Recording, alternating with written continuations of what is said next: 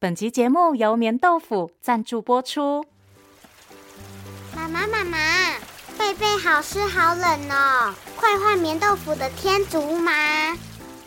棉豆腐新品天竺麻裸床包，天竺纤维混合亚麻，能够快速吸收并排散水分，触感超干爽，让你的被窝不再湿湿冰冰的。还有哦。天竺纤维比棉更柔软，而且不易吸附灰尘，连狗毛、猫毛都比较不会粘哦。现在有三种花色，快点资讯来连接去看看。本集故事由东宇文化授权提供，作者凯叔。欢迎收听《从前从前》，Welcome to Once Upon a Time。This is Auntie Fairy Tale。我是童话阿姨。Hello，小朋友，上周的口袋神探是不是让你意犹未尽啊？这次艾小坡卷入了一场仿生机器人的破坏案件，接触过机器人的嫌疑人有三个，但是却没有其他线索可以证明是谁做的案。究竟艾小坡这一次能不能再和姬飞飞联手找出案件的真相呢？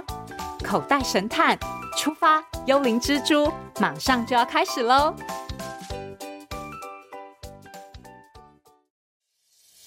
口袋神探出发，幽灵蜘蛛下集。有案子就交给口袋神探，一起破案吧！艾成功带着艾小坡来到科技公司汤马斯动力的新品发表会。发表会上展示了最新的仿生蜘蛛机器人。艾小坡对新科技叹为观止，并且和其他三位观众一起自愿到台上体验和蜘蛛机器人互动。但就在互动结束后不久，蜘蛛机器人竟然发生了爆炸。而上台参与互动的这三位观众有最大的犯案嫌疑，没有更多的线索。正当大家一筹莫展的时候，总经理赶到了现场，认出其中一位嫌疑人居然是一年前被公司开除的工程师。啊啊！原来是这样啊！啊，难道是他？哦，有这种事啊！Alan 是我们公司以前的工程师，曾经参与过幽灵一号的研发。他对蜘蛛机器人的构造非常熟悉。可是已经离职这么久了，今天怎么会出现在这里呢？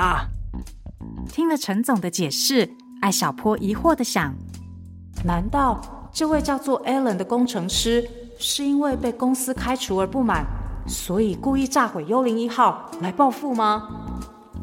李警官似乎也想到了这一点，他问：“Alan 先生，请问你为什么会来这场发表会呢？”Alan 的脸上露出一丝冷笑：“哈，我为什么来啊？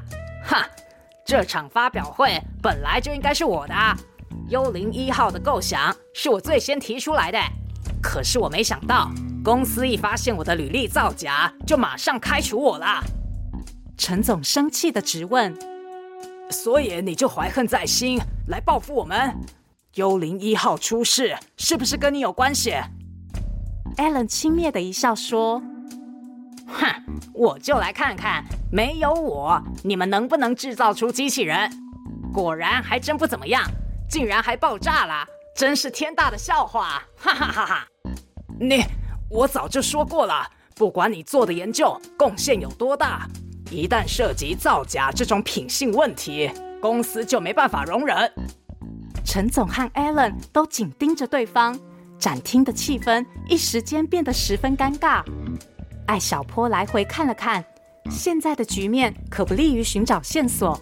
他连忙说：“两位叔叔，你们不要着急，警察叔叔一定会调查清楚的。”陈总和 Alan 相互瞪着对方，谁也不肯退让。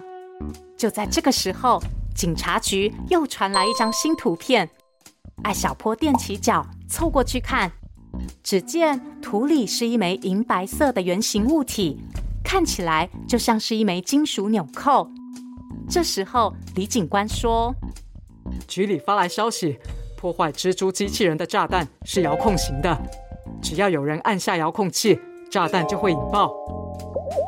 咕噜鸡，遥控器是一种无线发射装置，以数位编码技术将按键资讯进行编码，再将资讯通过光波发送给设备。接收到光波的设备将资讯解码后，就会按照指令来行动。这么说来，有遥控器的人就是破坏幽灵一号的嫌疑人。这三个人里面，到底谁会有遥控器呢？得到了这个新线索，警察又重新搜查了三个人的随身物品。白衬衫年轻男人身上只有车钥匙、钱包和手机。罗莎的背包里只有办公用品。嫌疑最大的 Alan 也只有一只手机而已。艾小坡观察着大家，用脑电波悄悄地跟姬菲菲讨论。姬菲菲，我记得跟老爸一起进展厅的时候。保全都把大家的手机封在信封里了，还贴了封条。现在这三个信封上的封条都还完好，没有被打开过，说明遥控微型炸弹的装置应该不是手机。咕噜鸡，没错，遥控器应该是别的东西。案情一再陷入僵局，展厅里的气氛也越来越压抑。陈总焦急的指着 Alan 说：“哎呀！”就是他，他完全有理由破坏幽灵一号，其他人根本没有动机啊！Alan 马上为自己辩解：“陈总，警方已经检查过我的东西了，什么都没有。”陈总并不放弃，继续说着自己的推理：“但是如果你有一个同伙呢？你先给幽灵一号装上微型炸弹，你的同伙再去别的地方按遥控器。”你身上当然就什么都没有了。Alan 的脸一下子涨得通红。你你在胡说什么啊？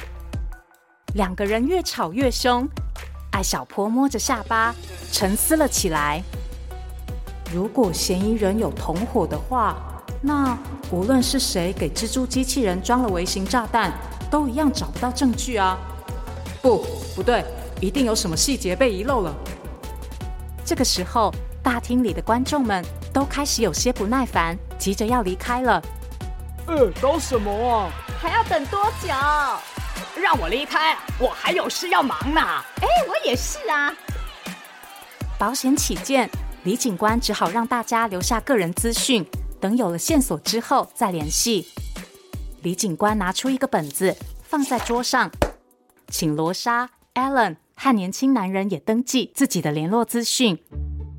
艾小坡注意到，本子旁边刚好有一个笔筒，笔筒里面有四支签字笔，两支是黑色，两支是红色。早就等不及的罗莎立刻写下自己的手机号码和住址。Alan 也一脸不情愿地写了自己的联络方式。轮到白衬衫年轻男人的时候，艾小坡看到他迟疑了一下，从笔筒里拿出一支红笔。等等，李警官急忙拦住了他。这是正式记录，请你用黑笔。白衬衫年轻男人愣了一下，盯着笔筒看了看，犹豫了一会儿，又拿出一支红笔。李警官无奈地说：“先生，请你用黑笔。”李警官一边说，一边将黑笔递给年轻男人。年轻男人接过笔，然后赶紧写下了自己的资讯。当年轻男人拿起东西准备转身的瞬间，艾小坡的脑中突然闪电般划过了一道亮光。没错，就是这样，一切都有了合理的解释。我明白了。艾小坡急忙拉住李警官，把自己的推理小小声地告诉了他。李警官听完，转身看向穿白衬衫的年轻男人，问：“请问您是开车来的吗？”能不能把你的车钥匙给我看看？年轻男人有点紧张，他掏出车钥匙说：“喏，就是这个。你们刚才不是看过了吗？”李警官接过车钥匙，艾小坡看到这个车钥匙的大小跟体育老师常用的哨子差不多，上面还有按钮。既然您是开车来的，麻烦带我们去看看你的车吧。李警官接着说：“穿白衬衫的年轻男人听了，瞬间慌了，他的眼神闪躲，支支吾吾地说：‘这车有什么好看的？我还有事，快把钥匙还我。’可是李警官并没有把车钥匙还给他，而是递给了同事小林。小林，带回局里，请专家研究一下。这位先生，请您跟我们走一趟吧。”一瞬间，白衬衫年轻男人面如死灰，豆大的汗珠从额头上冒出来。他结结巴巴地说：“警察先生，你你们这是干什么啊？”李警官看了白衬衫年轻男人一眼，说道：“就让这位小朋友告诉你吧。”艾小坡点点头说：“这位叔叔说自己是开车过来的，可是事实上他根本就不能开车。”因为他掩盖了一个事实，那就是他其实是色盲。艾小坡的话一说完，展厅里的众人议论纷纷。哈？怎么看出来的？色盲？色盲又怎么样了吗？艾小坡解释：刚才拿笔的时候，这位叔叔连续两次拿的都是红笔，这说明他很难分辨红色和黑色。这跟视网膜上的视锥细胞有关。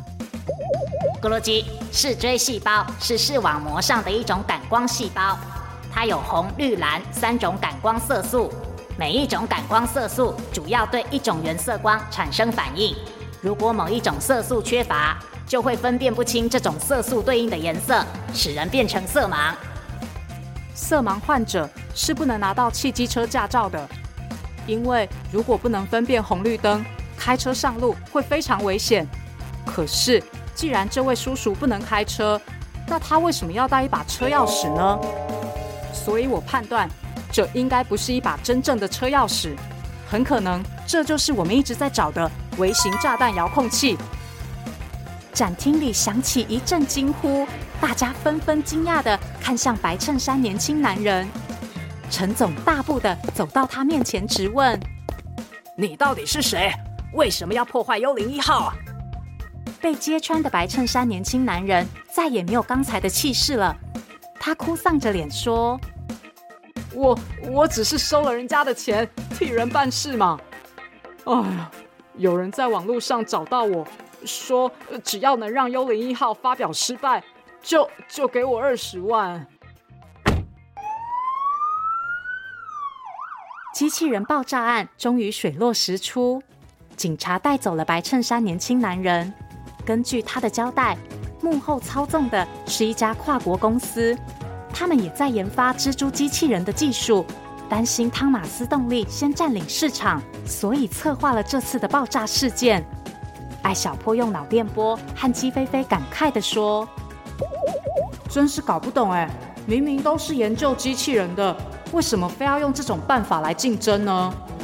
就是说嘛，有时间去搞破坏。”还不如好好花时间做研究嘞！咕噜鸡，地球人真是太奇怪了。